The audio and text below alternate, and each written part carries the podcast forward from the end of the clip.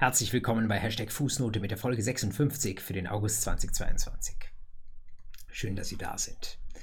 Ich vermute, ich erwische Sie gerade irgendwo mitten in ein paar Wochen wohlverdientem Sommerurlaub und da mag ich fast schon gar nicht mit einer Fußnote stören. Zugleich möchte ich auch kein Sommerloch Loch klaffen lassen zwischen Juli und September.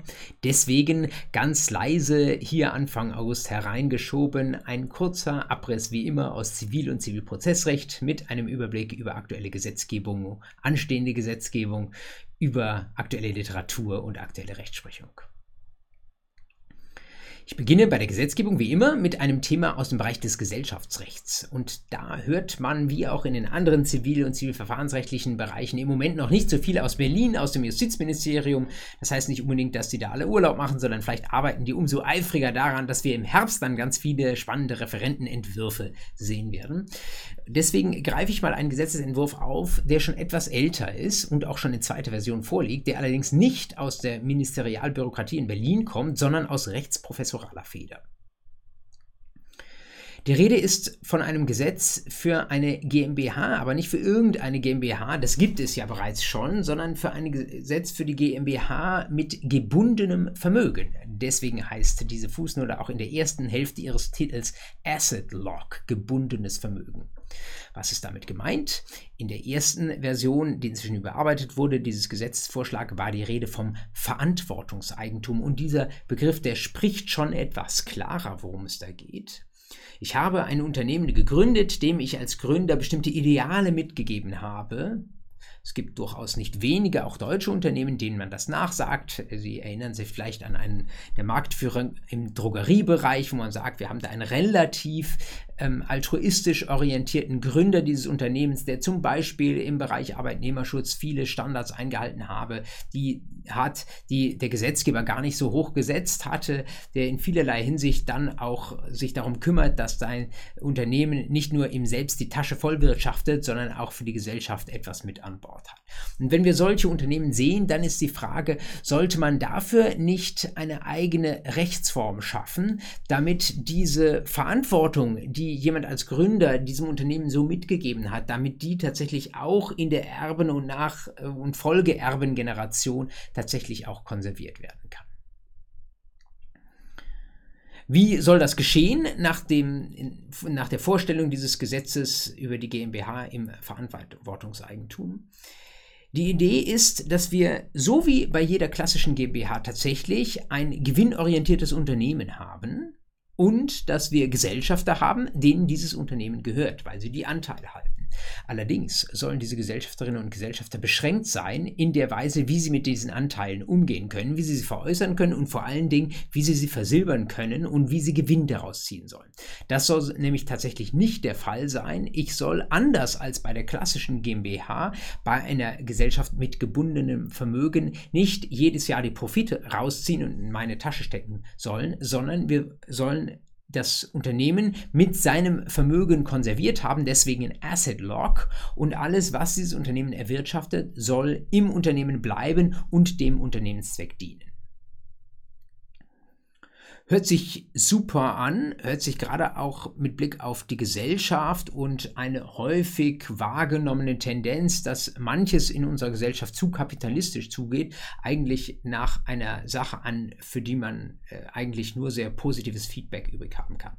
Tatsächlich ist es allerdings so, dass in den Kreisen der Gesellschaftsrechtlerinnen und Gesellschaftsrechtler diese Gesetzesvorschläge nicht auf ungeteilte Zustimmung gestoßen sind.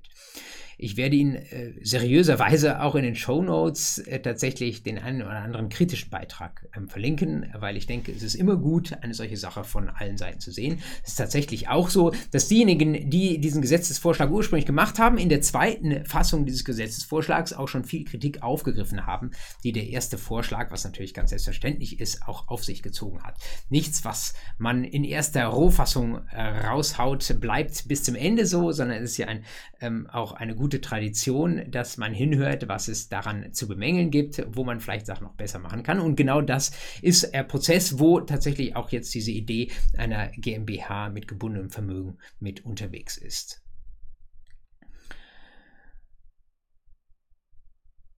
Man hat unter anderem diese GmbH mit gebundenem Vermögen dafür kritisiert, dass man gesagt hat, ja, äh, wenn das, was die Gesellschaft an Profiten macht, immer wieder ins Gesellschaftsvermögen Vermögen zurückgespült wird, dann ähm, ist das gewissermaßen so ein eigener Kosmos, dann ist es ein zweckfreies Unternehmen.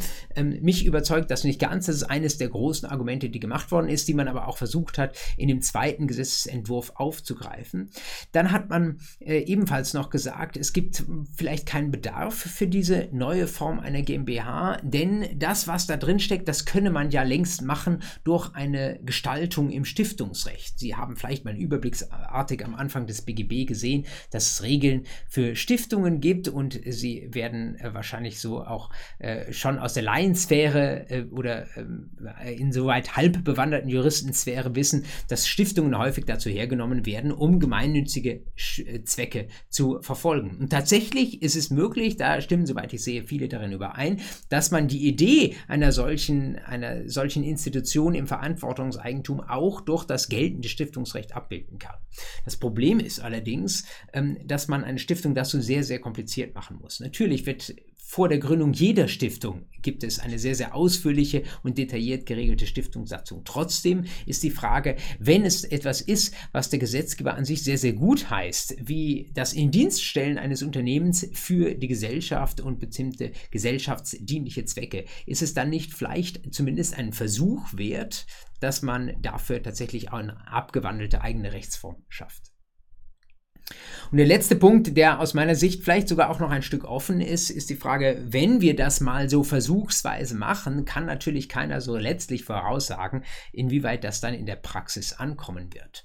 Es wäre ja zum Beispiel denkbar, ähm, dass äh, die Erbengeneration, die dann das Unternehmen einfach nur so übernimmt, die schon für sich gesehen nicht unbedingt etwas getan hat ähm, für den Erfolg des Unternehmens, sondern die das jetzt erst einmal einfach nur so in den Schoß fällt, dass die dann sagt, naja, wenn ich noch nicht mal Profite draus ziehen kann, was bringt mir das dann? Ich habe wenig intrinsische Motivation, jetzt dieses Unternehmen fortzuführen. Entweder mich interessiert das gar nicht, lass andere machen, oder wenn ich das mache, dann lasse ich es einfach vor sich hinlaufen und so versandet dieses Unternehmen, statt äh, von jemandem, der tatsächlich auch gewinnmotiviert ist, zu weiterem Erfolg geführt zu werden. Die Frage ist allerdings, ob einen das davon abhalten muss. Vielleicht ist es tatsächlich ein Versuch wert, eine solche Gesellschaftsform mal ins Leben zu rufen. Ähm, es gibt im Ausland, soweit ich sehe, noch nicht sehr viele Vorbilder, aber doch vereinzelte Vorbilder sind teilweise etwas anders zugeschnitten. Aber da gibt es durchaus auch Erfolgsmodelle. Ähm, halten Sie einfach gerade dann, wenn Sie gesellschaftsrechtlich motiviert sind, wenn Sie vielleicht sogar den unternehmensrechtlichen Schwerpunkt wählen und da mal irgendwann ein Seminar, äh, Hausarbeitsthema bestimmen müssen, dann halten Sie mal die Augen offen, ob da nicht vielleicht sogar in den nächsten Monaten etwas sogar aus Berlin kommt. Ich bin mir relativ sicher, dass das Thema noch in dieser Legislatur auf die Berliner ähm, Tagesordnung kommt. Ich bin mir unsicher, ob das bereits jetzt in den nächsten drei Jahren zu einem Gesetz wird. Aber in der Diskussion, da bin ich mir sicher, wird es bleiben. Und ich finde, dass die Ideen, die mit dieser Gesellschaft äh, mit beschränkter Haftung und gebundenem Vermögen äh, verbunden sind, dass die auf jeden Fall eine Diskussion ähm, bedürfen, dass die Ziele, die damit verfolgt werden, sehr, sehr ehrenwert sind. Und allein das ähm, sollte Sie vielleicht motivieren, sich an der einen oder anderen Stelle auch nochmal vertieft damit auseinanderzusetzen. So viel zum Thema Gesetzgebung. Gehen wir zu meinem zweiten Punkt. Wie sieht es aus mit der Literatur? Was ist geschrieben worden in den gerade Ausbildungszeitschriften, aber auch den anderen juristischen Zeitschriften im Zivil- und Zivilprozessrecht? Ich möchte Sie wie immer auf drei Beiträge aufmerksam machen. Der erste stammt tatsächlich schon aus dem Jahr 2021, aber ich habe ihn erst jetzt gesehen. Ähm, er betrifft ein Thema, das wir hier in der Fußnote auch schon mal ha hatten, das, äh, wie Sie allerdings mindestens durch die Fußnote wissen dürften, in der Diskussion noch einige Zeit bleiben wird. Und ähm, wenn Sie sich irgendwo spezialisieren wollen, dann sind Sie in diesem Bereich garantiert goldrichtig unterwegs. Da wird nämlich sehr, sehr viel Regulierung kommen in den nächsten Jahren. Thema Lieferketten und Lieferketten-Sorgfaltspflichten. Da erinnern Sie sich, wir haben in Deutschland ein Lieferketten-Sorgfaltspflichtengesetz und wir, es bahnt sich an, dass auch die Europäische Union da nochmal einen Rechtsakt raushauen könnte, vielleicht sogar eine Lieferkettenverordnung. Ähm, die Idee ist, dass Lieferketten ähm, bestimmte Standards bitte einhalten sollen, mit Blick zum Beispiel auf Umweltschutz, mit Blick auf Menschenrechte. Ich soll mich nicht nur für den Arbeitnehmerschutz zum Beispiel im eigenen Land interessieren, sondern bitte bis zum Beginn der Lieferkette. Und da haben wir im Moment ein relativ weiches deutsches Gesetz, das vielfach kritisiert wird als zu unbestimmt, das aber einen ersten Versuch unternimmt, dass die Unternehmer, die in der Lieferkette irgendwo einen äh, äh, ein Lieferkettenglied bilden, dass sie nicht ähm, Scheuklappen zu beiden Seiten aufstellen und sagen, es interessiert mich nicht, insbesondere was vor mir in der Lieferkette passiert, sondern dass sie versuchen sollen, wirklich darauf zu achten, dass bei ihren Lieferantinnen und Lieferanten entsprechende Schutzstandards im insbesondere Umweltrecht und bei den Arbeitnehmerrechten eingehalten werden. Und ich hatte Ihnen da in der Vergangenheit schon mal die eine oder andere Quelle, andere Quelle dazu zitiert. Aber jetzt gibt es nochmal einen Aufsatz und wenn Sie bisher in das Thema noch nicht überblicksmäßig eingestiegen sind, dann eignet sich vielleicht dieser Aufsatz dazu, dass Sie diesen Einstieg einmal wagen. Zum einen, weil er gut geschrieben ist, das finde ich immer wichtig, wenn man sich ein neues Thema erobert und zum anderen, weil er auch Open Access verfügbar ist. Aus der Feder von Anne-Christine Mittwoch und Fernanda Luisa Bremenkamp erschienen in der Crit V, das ist die kritische Vierteljahresschrift, die haben Sie vielleicht vielleicht bisher noch nicht als Standard ähm, auf dem Radar, aber dann nehmen Sie dieses Open, diesen Open Access äh, Beitrag einmal als einen ersten Punkt, um dort reinzuschauen. Wie immer in den Show Notes verlinkt und wie ich finde, sehr, sehr lesenswert. Der zweite Beitrag, den ich empfehlen möchte, der ist jetzt noch nicht so alt. Der kommt aus dem aktuellen Heft sogar der Zeitschrift für Rechtspolitik, ZRP 2022, Seiten 137, 140 und betrifft ein Thema, das wir auch schon einmal gestreift haben, nämlich das europäische Datenrecht, den sogenannten Data Act. Und da gibt es noch nicht so viele ausgewiesene Datenrechtlerinnen und Datenrechtler in Deutschland. Und eine der ersten unter ihnen ist Luisa Specht-Riemenschneider aus Bonn.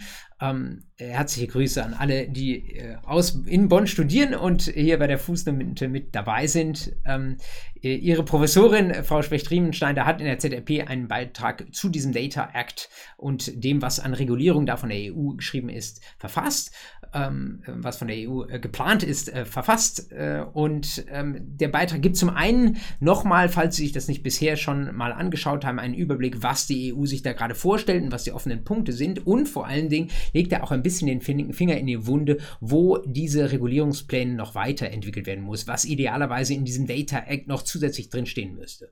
Und äh, um nur den äh, sichtbarsten und wichtigsten Punkt herauszugreifen, ähm, man schaut sich inzwischen das Datenrecht an, nicht nur mit Blick auf den Schutz personenbezogener Daten, äh, also äh, der Frage, was passiert eigentlich mit Daten, aus denen ich erkennen kann, ähm, wer von diesen äh, Daten in Bezug genommen ist, über wen diese Daten eine Aussage treffen, sondern auch mit Blick auf nicht personenbezogene Daten, sogenannte Maschinendaten.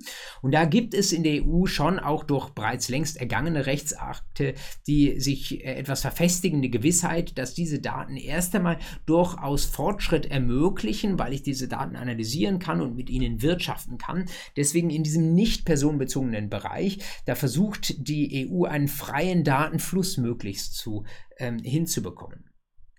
Und bei diesem freien Datenfluss ist es nun so, dass dieser Data Act vor allen Dingen hinschaut auf diejenigen, die diese Daten erheben oder generieren und diejenigen, an die diese Daten dann weitergegeben werden.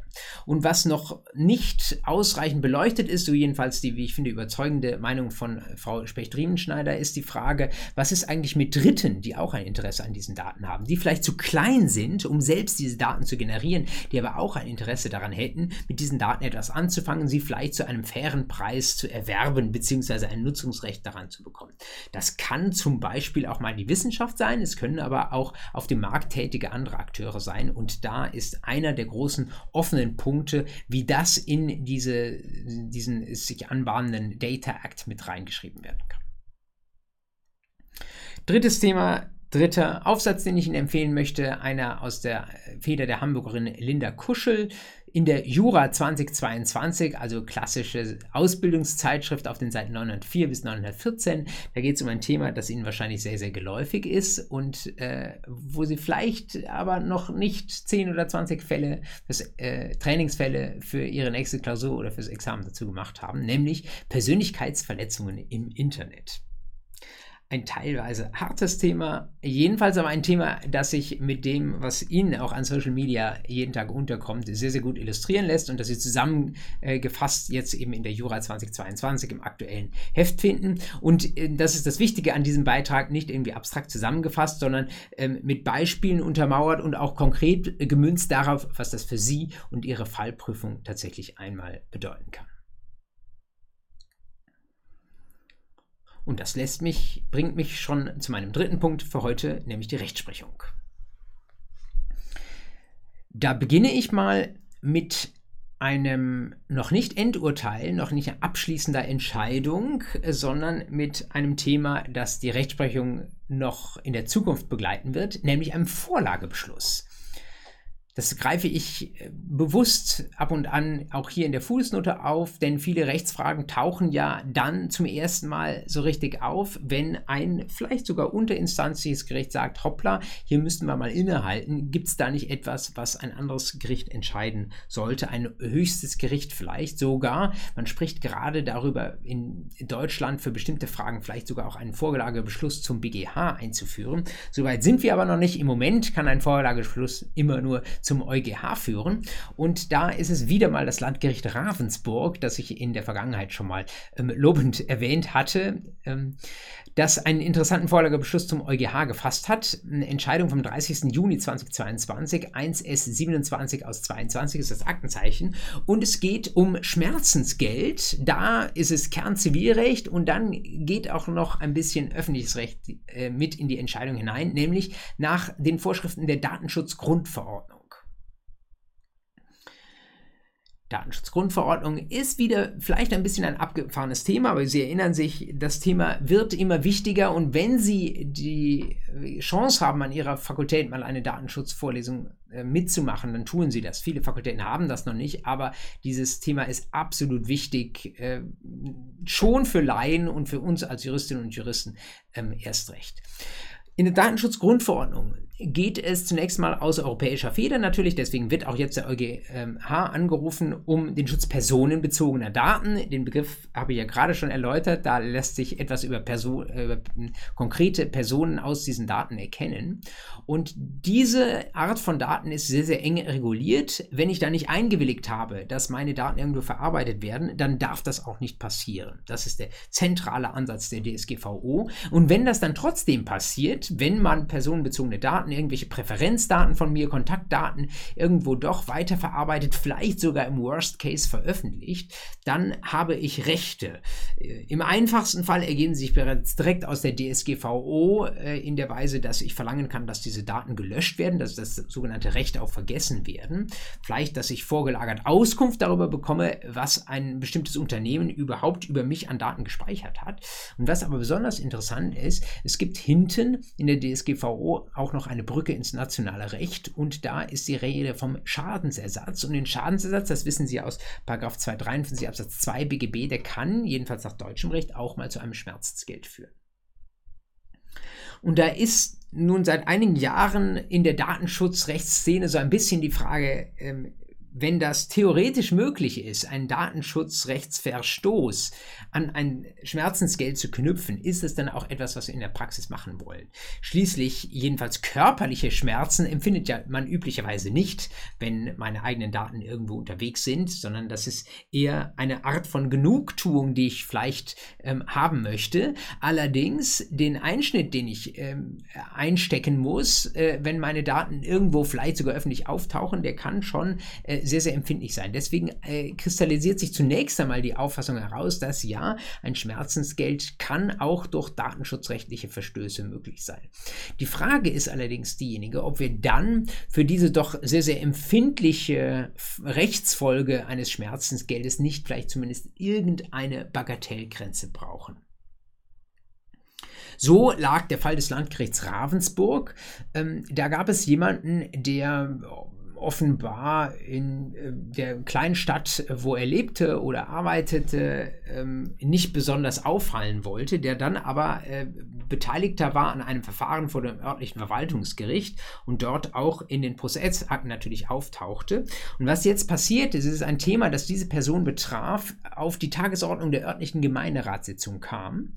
Und diese Ge Tagesordnung wurde veröffentlicht im Internet und da las unser Datenbetroffener nunmehr seinen Namen mit Bezug zum entsprechenden Sachverhalt öffentlich im Internet. Datenschutzverstoß 1. Und was noch hinzukam, war, dass dieses verwaltungsgerichtliche Urteil, wo unsere Hauptperson betroffen war, ohne eine Anonymisierung dieses entsprechenden ihn betreffenden Klarnamens auch äh, auf den Seiten der Kommune online war. Und da hat er gesagt, also das geht jetzt nun zu weit, das ist nicht nur eine kleine Datenverarbeitung, das ist direkt eine Veröffentlichung meiner personenbezogenen Daten, insbesondere meiner Identität und das in Bezug zu einem konkreten Fall, mit dem ich in der Öffentlichkeit nicht unnötig in Verbindung gebracht werden möchte. Deswegen nicht nur Datenschutzrechtverstoß, sondern ich hätte gerne auch ein Schmerzensgeld. Und das Landgericht Ravensburg sagt, das ist nicht von vornherein ausgeschlossen, ähm, aber es ist vielleicht keine so ganz große Sache, also eine Bagatelle Fälle. Deswegen die Frage, brauchen wir einen spürbaren Nachteil?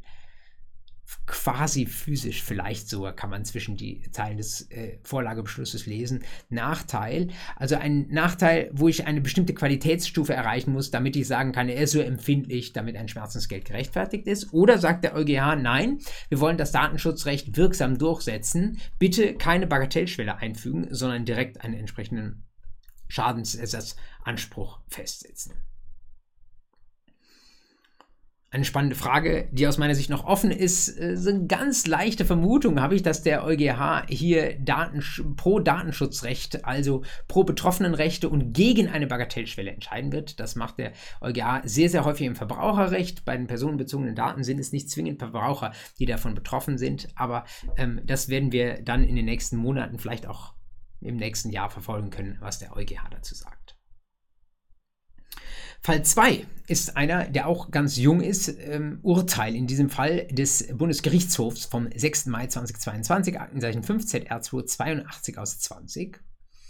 Und da ging es um einen Fall, der, äh, würde ich sagen, schon für jegliche Klausur, die ihn irgendwann mal unterkommen könnte, sehr, sehr heiß ist.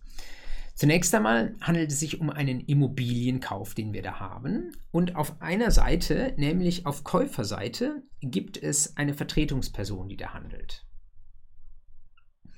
Und wie Sie das schon aus dem ersten Semester aus BGB AT kennen, diese Vertretungsperson, ähm, die hat häufig Vertretungsmacht, eine Vollmacht mit an Bord, aber manchmal eben auch nicht. Und so lag dieser Fall. Es existierte keine wirksame Vollmacht, also hing, das kennen Sie auch aus BGB AT, die Wirksamkeit des Geschäftes davon ab, dass der äh, Vertretene gesagt hat, ja, ich möchte dieses Geschäft oder nein, ich möchte dieses Geschäft nicht. Und in dieser Situation gab es nun noch eine zusätzliche Verkomplizierung in diesem Fall, nämlich es gab einen Mangel und es gab äh, an einem bestimmten Zeitpunkt Kenntnis von diesem Mangel. Und das wissen Sie aus dem Kaufrecht, Paragraph 442 Absatz 1. Wenn ich einen Gegenstand, und dazu können auch Immobilien zählen, kaufe und in dem Moment, wo ich den Vertrag schließe, kenne ich den Mangel, dann kann ich nicht nachher sagen, ach, ähm, wusste ich zwar, ist aber trotzdem eine Abweichung von der Sollbeschaffenheit, deswegen hätte ich gerne entsprechende Gewährleistungsrechte. Und nun war es in diesem vom BGH entschiedenen Fall so, dass in dem Zeitpunkt, wo unser vollmachtloser Vertreter handelte, da gab es bei der Hinterperson noch kein Wissen über die Mängel.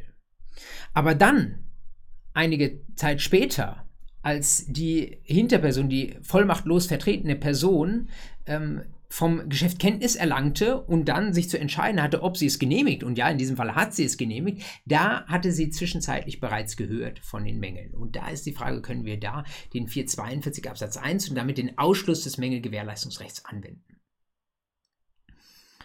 Wie hätten Sie entschieden? Eine Möglichkeit, über die Sie nachdenken können, ist das Ganze über 166 BGB zu lösen. Da sehen Sie, wenn Sie da reinschauen, da geht es um ähm, das Wissen eines Vertreters und Sie wissen auch noch aus BGBAT, eine Vertreterin gibt ja eine eigene Willenserklärung ab und deswegen ist sie im Unterschied zur Botin eine relativ entscheidende Person und all das, was es rechts und links mit Blick auf den Kaufgegenstand zu sehen gibt, das ist eigentlich etwas, was wir dann aus der Warte der Vertreterperson beurteilen. Deswegen sagt er 166, im Grundsatz kommt es beim Ken bei der Kenntnis im Hinblick auf bestimmte vertragsrelevante Umstände nicht auf die vertretene Person, sondern auf die Vertreterin an. Hier allerdings, sagt der BGH, wie ich finde überzeugend, können wir den 166 nicht anwenden, sondern müssen wir anders urteilen. Denn in der Situation, wo ich eine Vertretung ohne Vertretungsmacht habe, haben wir die Entscheidung für das Geschäft noch nicht in dem Moment, wo der Vertrag geschlossen wird, sondern erst einen Moment später oder eine gewisse Zeit später, nämlich dann, wenn die Hinterperson sagt, hm, ach, ähm, vollmachtlos warst du für mich tätig, okay, entweder ich genehmige oder ich genehmige nicht. Denn erst in dem Moment, wo ich dann als vertretene Person sage, ja, okay, ich bin mit diesem Deal einverstanden, lasse ich diese schwebend unwirksame, dieses schwebend unwirksame Geschäft ja erstarken und fange mich, umfange mich selbst mit der Bindungswirkung. Damit ist das der entscheidende Zeitpunkt dafür, dass dieses, dieser Vertrag ähm, mit mir als vertretener Person entsteht. Und dann kann es auch nur auf diesen, äh, diesen Zeitpunkt und meine Person ankommen mit der, bei der Frage, inwieweit äh, gab es Kenntnis. Und das führte in diesem Fall dazu, dass in diesem späteren Zeitpunkt, wo das Handeln des zunächst vollmachtlosen Vertreters genehmigt wurde, dass da dann aber bei dieser Genehmigung bereits die Kenntnis der Sachmängel da war. Und weil die Kenntnis der Sachmängel da war, 442 Absatz 1, also Ausschluss der Gewährleistungsansprüche.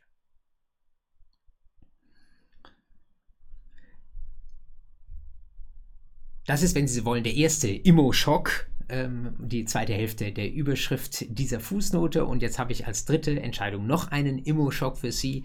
Ähm, da ging es auch um Immobilienkauf, allerdings noch, noch eine etwas krassere Situation. Nämlich wiederum BGH-Urteil vom 26. April 2022, Aktenzeichen 10 ZR3 aus 20. Äh, eine wirklich sehr äh, illustre Situation. Wir haben einen 90-jährigen Mann und der ähm, hat Immobilien in seinem Bestand. Und jetzt geht es dem gesundheitlich nicht mehr so gut. Er kommt ins Krankenhaus und tatsächlich ähm, kommt er auch nicht mal nur irgendwie so schnell ambulant ins Krankenhaus, sondern er kommt auch relativ bald auf die Intensivstation. Denen geht es also echt dreckig. Nun muss man wissen, dass unser 90-Jähriger, ich glaube drei Jahre waren es vorher, eine Frau kennengelernt hat, die 53 Jahre jünger war. Also, äh, wenn wir kurz überschlagen, so ungefähr 36, 37. Und was jetzt passiert ist, dass er, während er auf der Intensivstation liegt, adoptiert er diese Frau. Also mit der hat er irgendwie eine so enge Beziehung, ähm, wenn vielleicht auch keine Liebesbeziehung, aber irgendwie ähm, die beiden kommen gut miteinander klar und er sagt, das soll meine Tochter sein. In so einem Adoptionsprozess, der lässt sich nicht mal eben vom Krankenbett aus machen, aber er hat die entsprechenden Papiere von dort aus auf den Weg gegeben. Und er macht auch gleich Nägel mit Köpfen. Da geht es nicht nur um die Etablierung einer äh, Eltern-Kind-Beziehung, sondern ähm, er möchte auch gleich im Wege der vorweggenommenen Erbfolge Vermögen an diese Frau übertragen. Und das tut er nicht unmittelbar von der Intensivstation, aber zwei Tage nachdem er von der Intensivstation auf die Normalstation verlegt wurde. Da werden, ich glaube, sogar mehrere Immobilien jetzt an diese Frau übertragen.